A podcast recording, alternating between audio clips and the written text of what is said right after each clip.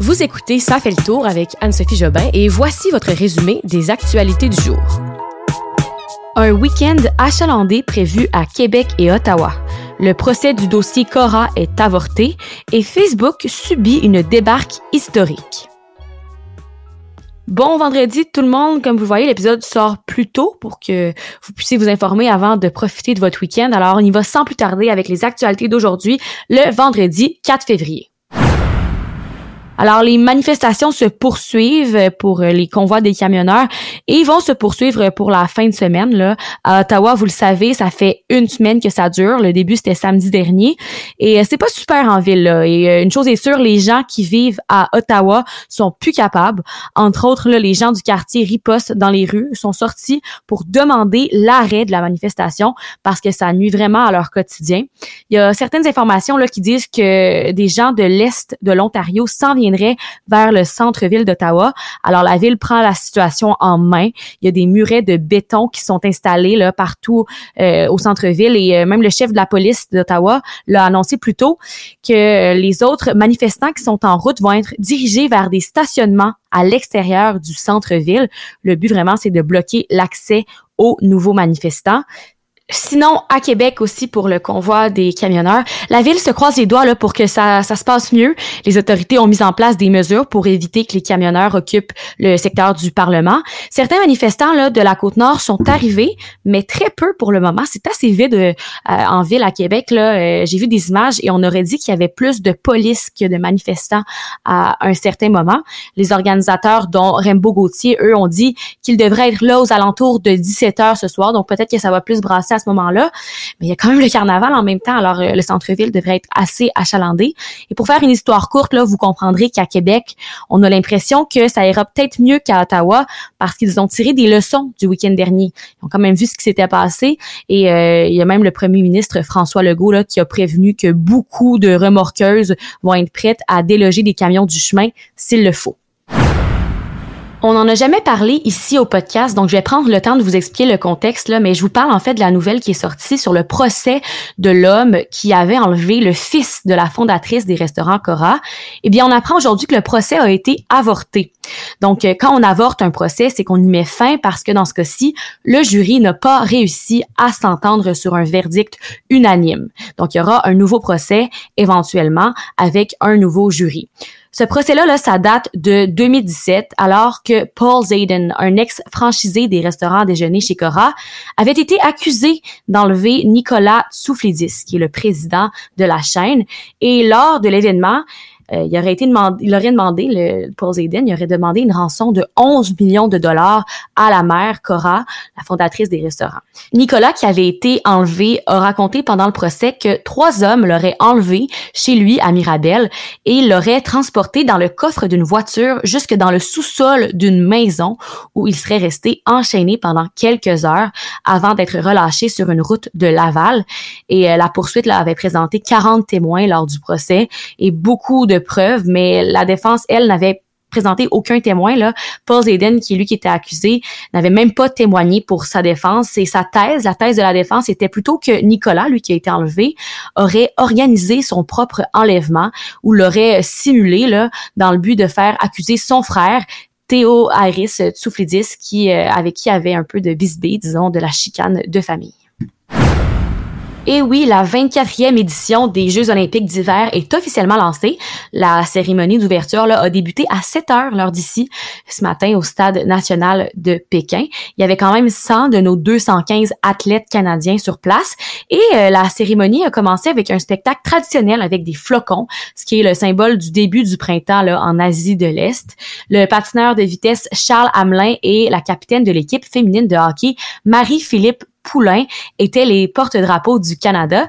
Et ce qui a été spécial, c'est que pour la première fois de l'histoire, la vasque olympique n'a pas été allumée. La torche a plutôt été déposée dans un flocon géant. C'est euh, en fait, euh, c'était vraiment cool. Ça s'est comme élevé dans les hauteurs du stade. C'était super beau à voir. Et ça, ça a officiellement lancé les Jeux. Et selon ce que rapporte Radio Canada, là, le, pourquoi on a fait ça différent cette année, c'est que on voulait euh, faire ça pour une prise d'esprit éco-responsable. Justin Trudeau s'est exprimé aussi pour le début des Jeux, il a mentionné que ben, il y avait des inquiétudes quand même là face à la Chine et aussi dit espérer un changement dans les décisions politiques chinoises. On sait que le Canada n'envoie aucune représentation diplomatique à Pékin. C'est un boycottage en fait parce qu'il plaide pour la protection et la promotion des droits de la personne en Chine. Ils font référence là entre autres à la persécution des Ouïghours et euh, malgré cela quand même le gouvernement soutient de tout cœur les athlètes d'équipe Canada. Alors les Jeux, un événement à suivre au cours des 15 prochains jours. Il y a 109 épreuves et 15 disciplines. Ça va être jusqu'au 20 février. Pour ceux qui savent pas trop regarder les Olympiques, il y a quand même plusieurs options. Il y a bien sûr les chaînes classiques de Radio-Canada et CBC à la télé. Et sinon, sur les sites web de Radio-Canada et les applications aussi, ça va être possible de regarder nos athlètes canadiens performer.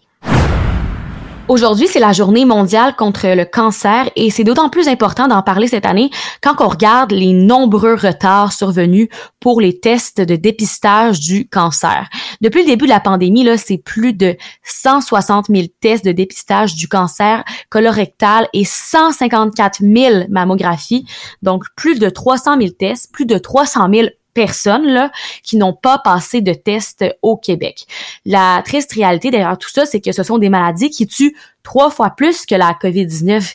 Et les médecins et les patients là, dénoncent que cette maladie-là serait tombée un peu dans l'angle mort du réseau de la santé pendant la pandémie. C'est le quotidien Le Devoir qui a sorti ce dossier et qui aborde l'exemple d'une dame qui, dans l'article, euh, explique qu'elle a dû faire l'aller-retour chaque mois à Toronto. Elle a déboursé plus de 8000 dollars en frais de transport et d'hébergement pour obtenir des traitements. Alors voilà des effets de la pandémie sur des patients qui sont non COVID. J'ai envie de terminer la semaine avec une nouvelle beaucoup plus champ gauche qu'à l'habitude. C'est un dossier du journal 24 heures, le journaliste Julien Lamoureux. C'est un dossier qui a quand même retenu mon attention. Il nous parle de moche, les champignons magiques. Il s'est penché sur la question de cette drogue, à savoir si elle pourrait être la prochaine drogue légalisée au Canada. Je vous explique un peu. Donc, selon les recherches du journaliste, là, il y a de nombreuses personnes qui s'intéressent à ces champignons, de plus en plus de personnes, et qui pensent que euh, oui, c'est peut-être une drogue qui va être légalisée un jour au Canada parce que des études scientifiques tendent à montrer que les bienfaits seraient supérieurs aux risques, mais aussi parce que s'en procurer est de plus en plus facile, même si ce n'est pas légal. Donc, euh, oui, comme je le disais, c'est de plus en plus populaire. On peut même en commander en ligne et des thérapeutes là peuvent même en prescrire à des patients pour combattre certains maux comme la dépression, disons, mais vraiment là dans des cadres de thérapies qui sont suivies.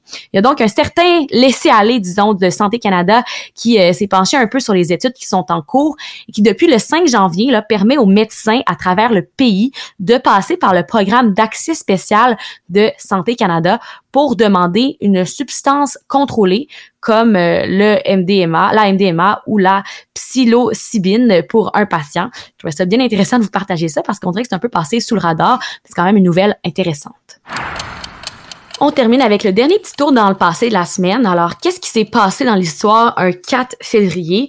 On retourne au 4 février 2004 alors que le site web Facebook était lancé et plus tard, il devenait le plus grand réseau social au monde.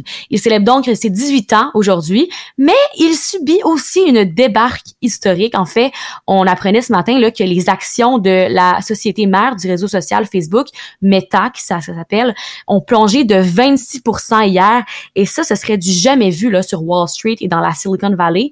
Ils ont perdu une valeur de 251 milliards de dollars US et ça, c'est entre autres en raison de la fondation Facebook qui craque un peu. Hein. On le voit depuis plusieurs années, des gens qui enlèvent Facebook et euh, c'est pas nouveau là. C'est pas la première fois qu'on voit une fatigue de ce réseau social là, mais là c'est assez historique la baisse.